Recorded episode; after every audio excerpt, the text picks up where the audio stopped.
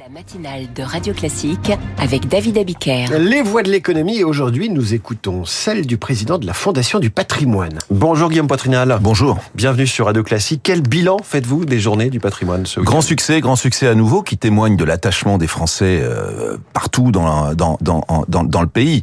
Ça veut dire des quoi, dizaines, Des dizaines de milliers euh, de, de sites ouverts, des centaines euh, de milliers de visiteurs, probablement plus d'un million de, de, de visiteurs. Donc euh, on n'a pas encore les chiffres définitifs, mais euh, clairement c'est Une un bonne succès. édition en tout cas. une très bonne édition. Et puis dans le même temps, euh, du point de vue euh, de la collecte, ce sont, euh, euh, on avait 39 euh, petits euh, kiosques pour la Fondation du Patrimoine où les gens ont pu venir nous voir et comprendre ce que faisait la Fondation du Patrimoine, donner, participer. Même euh, re- on a recruté des bénévoles à peu près partout en France. Donc euh, et puis le loto du patrimoine aussi euh, qui a bien fonctionné euh, pendant tout le week-end. Alors avec les appels de Stéphane Bern, avec euh, avec tout le monde, on a eu un, un très bon tirage samedi soir avec un super gagnant. J'espère qu'il va redonner un petit peu de, de sous à la fondation, un petit peu de Parce ce qu'il a, eu reçu, parce qu'il a reçu plus de plus de 10 millions. Je sais plus quel était le, le super tirage, donc c'est formidable.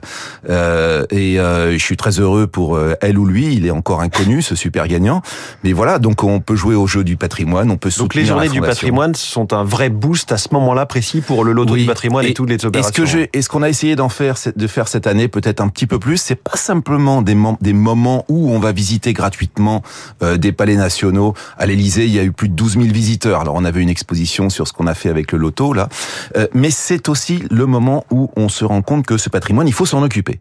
Il faut s'en occuper parce qu'on ne peut pas tout attendre de l'État, on ne peut pas tout attendre des collectivités locales, et donc euh, il faut euh, participer, il faut donner euh, de son temps, il faut donner de son énergie, il faut donner euh, des moyens financiers, euh, et j'espère à la Fondation du Patrimoine qui fait un très bon boulot avec ses 950 euh, bénévoles. Le président de la République a annoncé précisément le lancement d'une souscription nationale dédiée spécifiquement au patrimoine religieux. Quel est le diagnostic?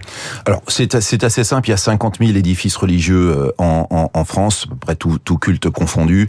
Nous on estime à la Fondation qu'il y en a 5 000 qui sont en péril, et on en a identifié 1130 en péril immédiat, donc en nécessité de grand sauvetage. C'est quoi? C'est euh, le clocher de Saint-Nicolas de Bourgueil qui est, euh, qui est juste effondré. Ce sont des églises qui sont très en Poitou-Charentes, et notamment en Charente, et puis autour du Marais Poitevin, euh, à cause d'un séisme qu'on a eu. Ce sont les dégâts qui sont issus euh, des périls climatiques qu'on connaît, et notamment du réchauffement climatique qui agit en fait sur les fondations.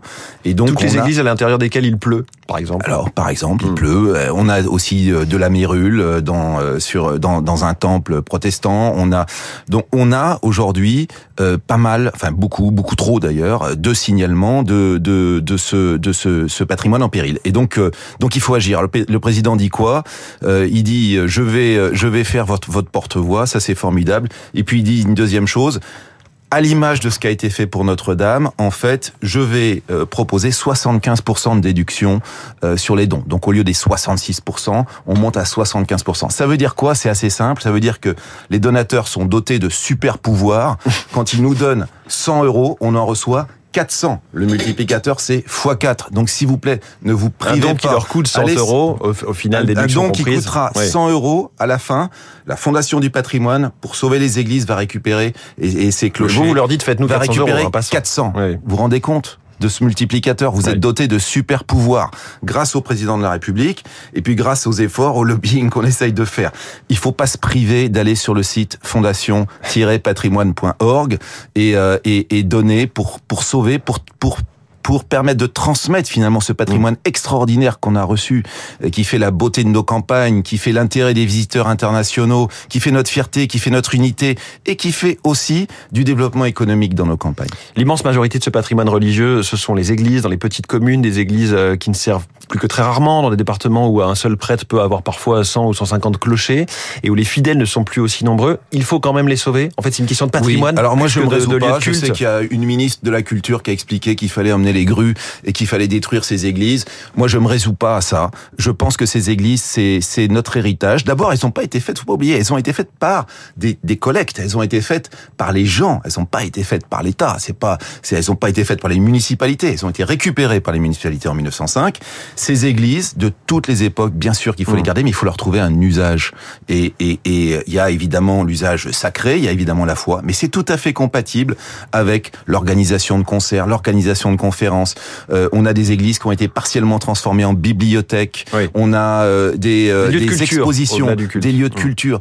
Et, et donc il faut qu'on se réapproprie euh, ces églises aussi. Je dis aussi pourquoi? Parce que le meilleur gage pour euh, notre patrimoine, c'est de retrouver une utilité. À chaque fois que le patrimoine retrouve une utilité, on sait que notre opération de sauvetage, elle n'est pas ponctuelle, elle va s'installer dans le temps et il y aura des gens pour s'occuper de la toiture, il y aura des gens pour s'occuper euh, de la maintenance. Guillaume Poitrinal, 18 projets emblématiques vont recevoir des dotations entre 125 000 et 500 000 euros grâce au loto du patrimoine, Château de Montburan aux Ifs en Ille-et-Vilaine, le Point du Croman à Ansignan dans les Pyrénées-Orientales.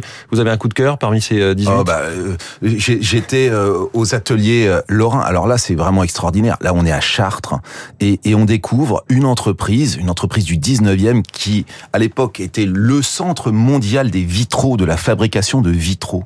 Et vous arrivez dans cet endroit qui a pas bougé depuis euh, 60, 70 ans.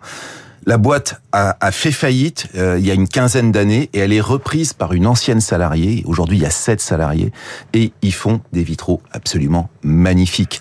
Alors, ils entretiennent les vitraux euh, anciens, les vitraux du Moyen Âge, avec une technologie qui leur est propre. Ils euh, et, et en plus, ils fabriquent des, des, des vitraux, euh, des vitraux modernes. Il faut aller voir ça. L'endroit est absolument exceptionnel. Et avec le maire de Chartres, avec Stéphane Bern, avec la ministre Rima Abdulmalak, qui on s'est on s'est déplacé euh, samedi en fait à ces ateliers Lorrain. On a apporté un chèque de 500 000 euros. On a, nous, avec la Fondation du patrimoine, mobilisé aussi du mécénat privé. Donc, euh, Dassault Histoire et Patrimoine est venu aussi euh, mettre Il se porte 200 bien 000 le euros. mécénat privé et les dons d'ailleurs avec cette période d'inflation qu'on connaît? C'est euh, curieusement, curieusement, ça fonctionne. Curieusement, ça fonctionne. Je m'attendais à une, une grande période de, de rétractation, mais je pense que les gens aujourd'hui se concentrent sur l'essentiel. Euh, ils savent qu'il y a l'accessoire d'un côté et il y a l'essentiel. Et je pense que les Français commencent à prendre conscience qu'ils ont de la chance d'avoir ce patrimoine et qu'il faut pas le laisser dépérir.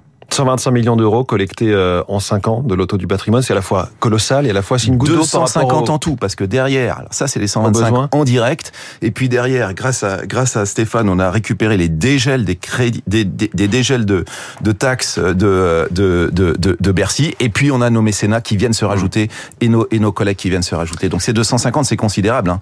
Il y a plus de 800 objets qui sont euh, qui ont été euh, qui, qui qui ont été sélectionnés. On a aujourd'hui 250 euh, objets qui sont finis, qui sont réparés et qui sont en ordre de marche. Et ça, c'est du concret. Merci beaucoup, Guillaume Poitrinal, le président de la Fondation du patrimoine, notre voix de l'économie. Et moi, je vais journée. faire un don, tiens. Je vais faire un don à la Fondation du patrimoine. À demain, François, pour la matinale Merci de pour l'économie. ce don, David. Dès 6 heures sur Radio Classique. Il est...